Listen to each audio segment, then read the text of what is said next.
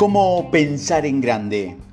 Recientemente charlé con un especialista en reclutamiento para una de las organizaciones industriales más grandes de la nación.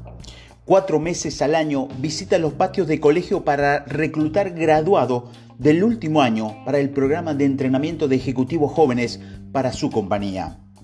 El tenor de sus observaciones indicaba que se sentía desanimado acerca de las actitudes de muchos jóvenes con quien habló lo más de los días entrevistó a entre 8 a 12 colegiales adelantados, todo en el tercio superior de su clase, todo por lo menos un poco interesado en venir con nosotros.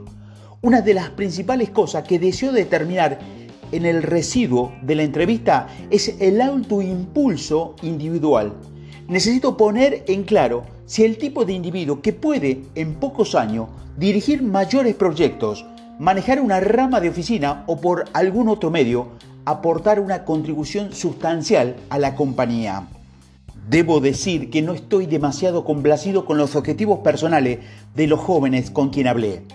Les sorprenderá, continuó, como muchos jóvenes de 22 años están más interesados en nuestro plan de jubilación que en cualquier cosa más que uno le haya ofrecido. Una segunda pregunta favorita es, ¿Podré moverme cerca de otros muchachos? La mayoría de los muchachos parece definir el vocábulo éxito como sinónimo de seguridad. ¿Puede arriesgarme a que nuestra compañía gire sobre hombres parecidos a estos? La cosa que no puedo comprender es, ¿por qué deben los jóvenes de nuestros días ser tan ultraconservadores, tan estrechos en visión de futuro? Cada día hay más signos de expansión de oportunidades en este país están realizando un récord de progreso en el desarrollo industrial y científico. Nuestra población aumenta rápidamente y nunca hubo una época para ser tan optimista como es ahora. Esta tendencia por parte de mucha gente a pensar en pequeño significa que hay mucho menos competencia de la que usted piensa para muy remunerativa carrera donde el éxito interesa, la gente no se mide por pulgada, libra o grado de colegio o escenario de familia, se mide por el volumen de su pensamiento. Tanto como pensemos en grande, se determina el volumen de nuestras realizaciones. Ahora bien, déjeme ver de qué modo podemos ensanchar nuestro pensamiento. ¿Se pregunta siempre a sí mismo cuál es mi mayor debilidad? Probablemente la mayor flaqueza humana es la autodepreciación, esto es, venderse barato uno mismo. La autodepreciación se muestra de innumerables maneras. Juan lee el anuncio de un empleo en el periódico. Es exactamente lo que le gustaría, pero no hace nada acerca de ello porque piensa, no soy lo bastante bueno para este empleo, no tengo que por qué molestarme o Alberto que desea tener una entrevista con Juanita, pero no la llama porque piensa que no se acomodaría con ella. O Tomás siente que el señor Ricardo sería un candidato muy bueno para su producto, pero no le habla. Incluye que el señor Ricardo es demasiado grande para verle.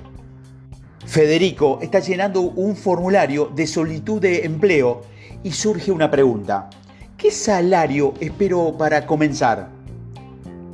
Anota una cifra modesta porque siente que realmente no vale la crecida suma que le agradaría ganar.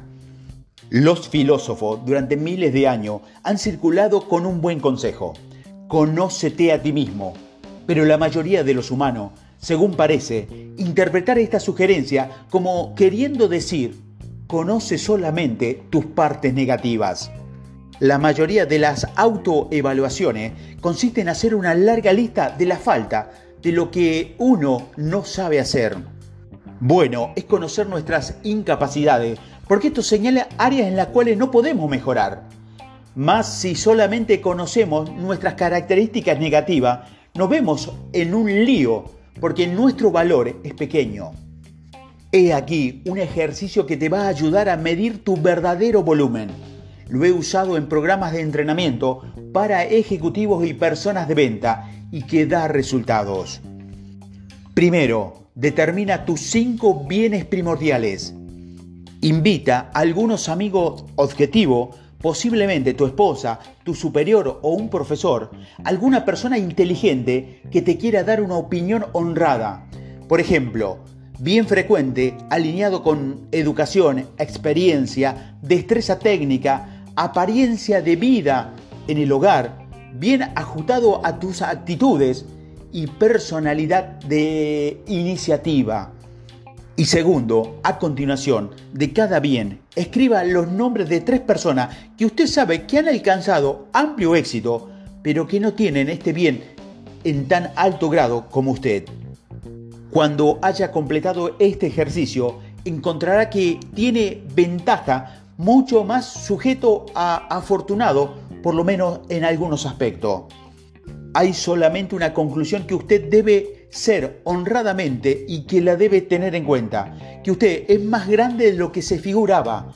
Así pues, adapte su pensamiento a su verdadero volumen. Piense tan en grande como realmente es. Nunca, pero nunca, nunca se venda a sí mismo a bajo precio. La medida importante del vocabulario de una persona no es el volumen o el número de palabras que uno usa más bien, lo que cuenta, la sola cosa que cuenta en relación con un vocabulario es el efecto que su palabra y frase ejercen sobre su propio o el ajeno pensamiento. Aquí te voy a dar cuatro medios para desarrollar el vocabulario de los grandes pensadores. Estos cuatro medios te van a ayudar a desarrollar un vocabulario de gran pensador. Primero, Use palabras y frases grandes, positivas, alegres, para describir lo que siente. Cuando alguien pregunta ¿cómo se siente hoy? y usted debe responder como ¿estoy cansado? No. ¿Tengo un dolor de cabeza o deseo que fuera sábado? ¿No me siento nada bien? Usted realmente hace que se sienta peor. Debe practicar esto en un simple punto, pero goce de un tremendo poder. Cada vez que alguien le pregunte ¿cómo está usted hoy? ¿Cómo se siente hoy? Responda, maravillosamente, en verdad.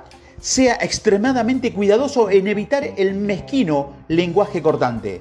Tarde o temprano, tercera parte, oyen lo que se ha dicho y entonces tal práctica le cortará a usted. Segundo, use el lenguaje positivo para estimular a los demás. Segundo, use lenguaje positivo para estimular a los demás. Cumplimente en personas a la gente a cada oportunidad. Cada persona que usted conoce anhela un elogio. Tenga una especial palabra de amabilidad para su esposa, para su marido, todos los días. Atienda y cumplimente a la gente que trabaja con usted. El elogio sincero, administrado, es una herramienta de éxito. Úselo una y otra vez. Cumplimente a la gente sobre su aspecto, su trabajo, sus realizaciones y sus familias. Y tercero, use palabras positivas para embosar planes a los demás. Cuando la gente oye algunas cosas como he aquí algunas buenas noticias, estamos en presencia de una gran oportunidad genuina. Sus mentes comienzan a, a rutinar. Pero cuando oye algo semejante a guste o no, nos espera una tarea que hacer. El fin de la mente es apagar aburrido y a reaccionar de acuerdo. Promete victoria y observará los ojos encendidos. Prometa victoria y logrará apoyo. Edifique castillo, no cabe sepulcros. Mirar las cosas no por lo que son, sino por lo que pueden ser. La visualización añade valor a todas las cosas. Un gran pensador visualiza siempre lo que puede hacer en el futuro. No se atasca en el presente.